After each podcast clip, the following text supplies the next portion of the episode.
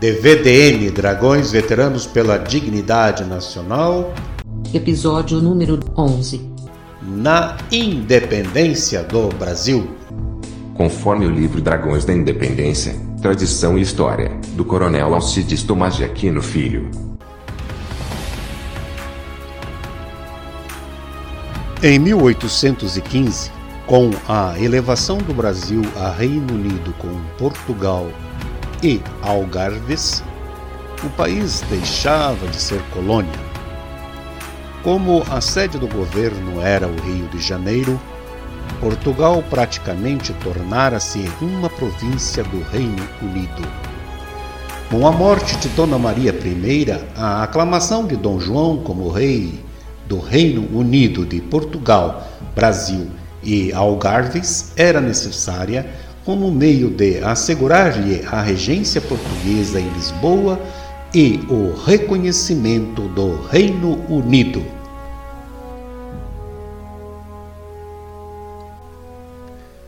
Para tanto, foi organizada uma grande e festiva cerimônia no campo de Santana. No local existia o chamado quartel do campo, ocupado por vários corpos de tropa do exército. Assim, no dia 16 de fevereiro de 1818, juntamente com outras tropas da guarnição, o regimento participou da aclamação de Dom João VI.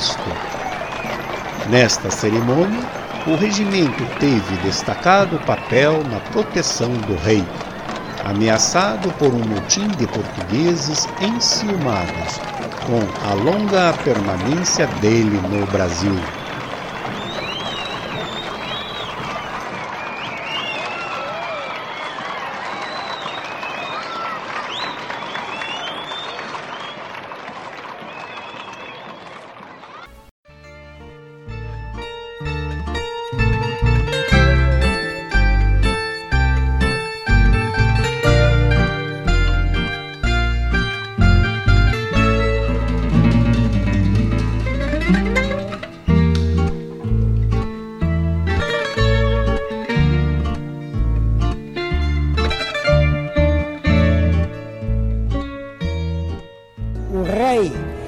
No Brasil, aqui quem governam são os oficiais ingleses e tudo isso cria um enorme mal-estar entre a população portuguesa.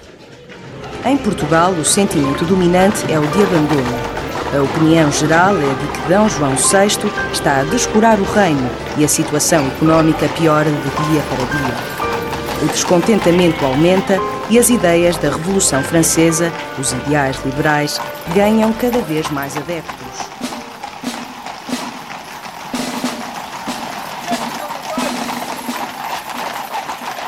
Janeiro de 1818, no Porto, Manuel Fernandes Tomás funda uma associação secreta formada por um conjunto de burgueses portuenses, o Sinédrio.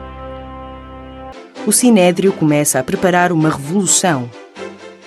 Esta acontece na manhã de 24 de agosto de 1820 o exército, sob a liderança dos coronéis Sepúlveda e Cabreira, reúne-se no campo de Santo Ovídio, atual Praça da República, no Porto, onde é lida uma proclamação que apela ao brio nacional.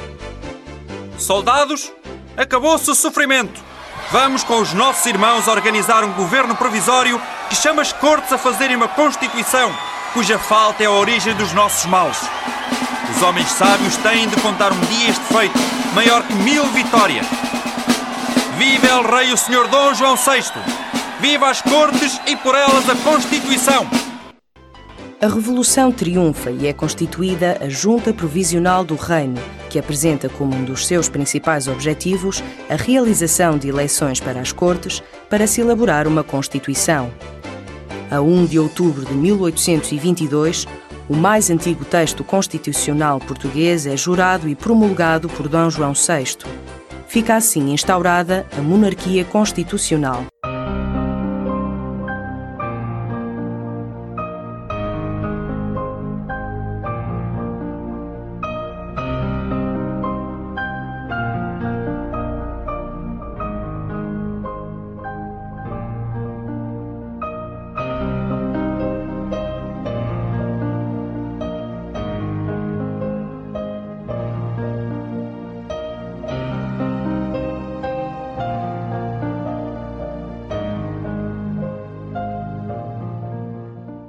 Revolução Constitucionalista de 1820 na cidade do Porto teve consequências no Brasil.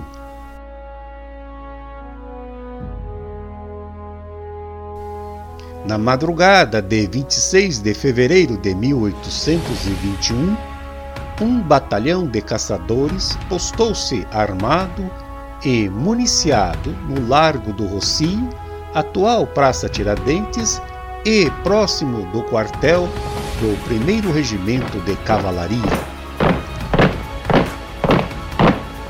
Batalhão! Seguiram-lhe logo o exemplo diversos corpos da guarnição, dentre eles o próprio 1 Regimento de Cavalaria.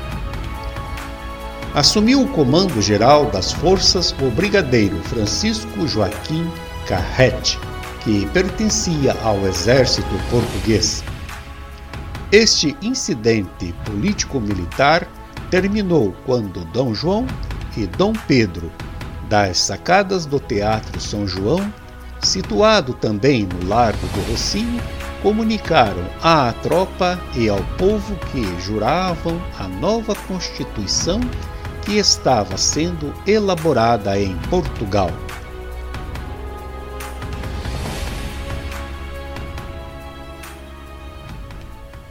No dia 22 de abril, surgem novos incidentes. A tropa da guarnição do Rio de Janeiro dividiu-se em duas facções. Uma composta da tropa de Portugal, que foi se postar no Largo do Passo, e outra tropa do Brasil, que estacionou no Largo do Rocio. Nesta ocasião, o primeiro regimento de cavalaria, o terceiro batalhão de caçadores e a artilharia formavam a tropa brasileira.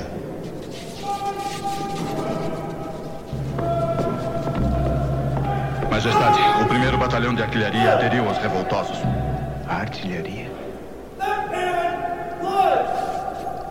Esta tensa situação militar permaneceu até o dia 24 de abril quando a família real portuguesa embarca para voltar a Portugal.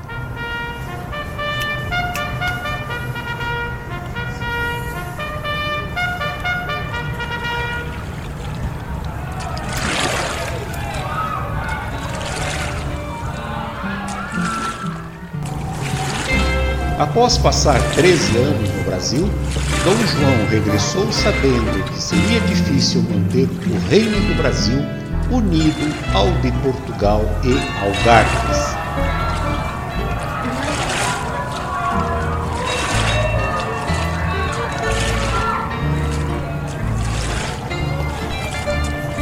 Dom Pedro passou a governar o Brasil na condição de príncipe regente em 29 de setembro de 1821, chegaram ao Rio de Janeiro os decretos que suprimiam tribunais importantes existentes no Brasil e ordenavam a volta de Dom Pedro a Portugal. Da parte da princesa Dona Leopoldina e do senhor ministro José Bonifácio. De Portugal nada mais temos a esperar, senão escravidão e horrores. Decida-se, Vossa Alteza, o quanto antes, porque em resoluções e medidas de água morna para nada mais serve. Cada momento perdido é uma desgraça. Só há dois caminhos a seguir: partir para Portugal e entregar-se prisioneiro das cortes, ou ficar no Brasil e proclamar a independência. Foi iniciada uma grande atividade política condensada em um manifesto popular com cerca de 8 mil assinaturas. Oficiais do 1 Regimento de Cavalaria, dentre os quais o então capitão João Egídio Calmon, comandante da 4 Companhia, e os tenentes João Frederico Calduel e Luiz da França Pinto Garcês, assinaram o referido documento.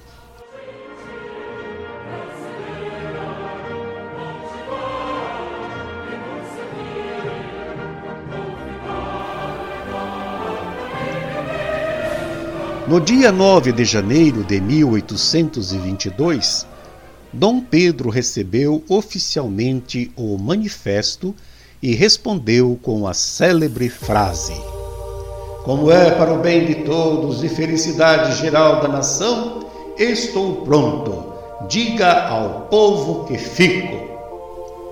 Este documento inicialmente foi entregue a Francisco Maria Gordilho Veloso de Barbuda o Marquês de Jacarepaguá, capitão do regimento em 1808 e que, na ocasião, exercia a função de guarda-roupa de Dom Pedro. Era também Gordilho quem transmitia a Dom Pedro as informações sobre as reuniões dos maçons adeptos da independência realizadas na casa do capitão Mor Joaquim José da Rocha e no convento de Santo Antônio. O Marquês de Jacarepaguá teve importante participação no trabalho de convencimento do príncipe sobre a necessidade de sua permanência no Brasil e da nossa independência política.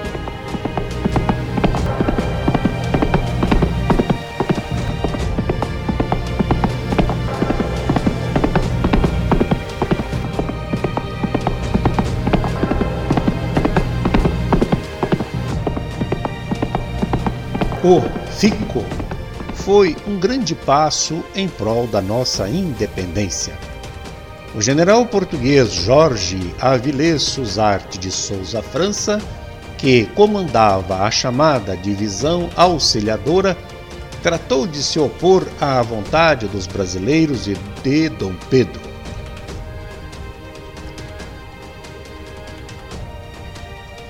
A 11 de janeiro de 1822, apoderou-se do Morro do Castelo e ameaçava bombardear a cidade.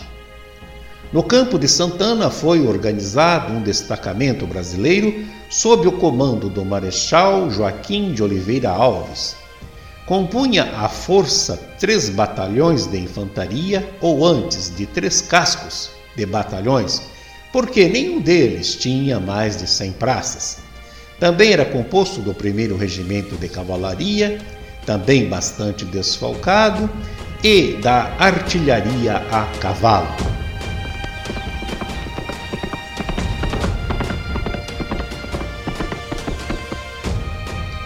Os oficiais do regimento demoraram um pouco a decidir sobre que atitude tomar. Devemos lembrar que muitos eram portugueses. No livro histórico da unidade, está registrado. O regimento, no instante da luta, lembrou-se que havia uma senhora que, pela sua posição e estado de saúde, precisava de cuidados e tratou de revestir seus planos do maior sigilo para que a princesa ficasse a salvo de qualquer comoção súbita. A princesa Leopoldina estava grávida.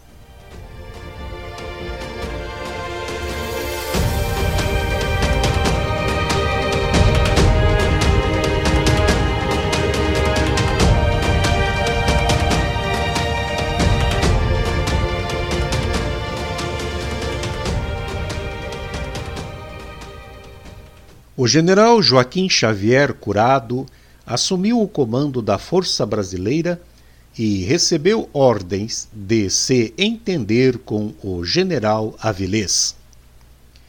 Acordaram que as tropas portuguesas iriam para o outro lado da Baía de Guanabara.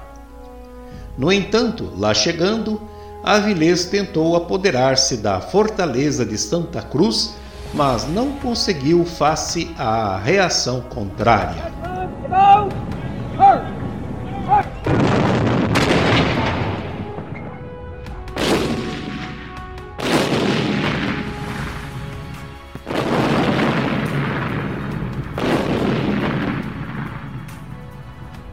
Criou-se um impasse em razão de Avilés protelar seu embarque para Portugal.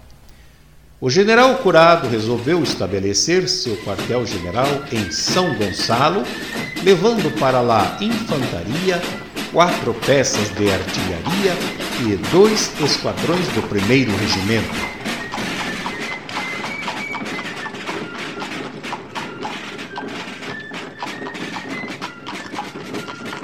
O impasse foi finalmente resolvido pessoalmente por Dom Pedro, que ordenou a partida de Avilés. O capitão João Egídio Calmon, por sua conduta no episódio, foi promovido ao posto de major.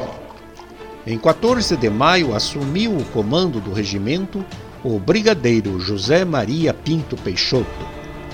O episódio do Fico marca o início da participação do regimento em episódios de natureza política. Até a abdicação de Dom Pedro, o regimento manteve-se fiel ao príncipe, depois imperador. Um ano após, o regimento foi agraciado com a Imperial Ordem do Cruzeiro.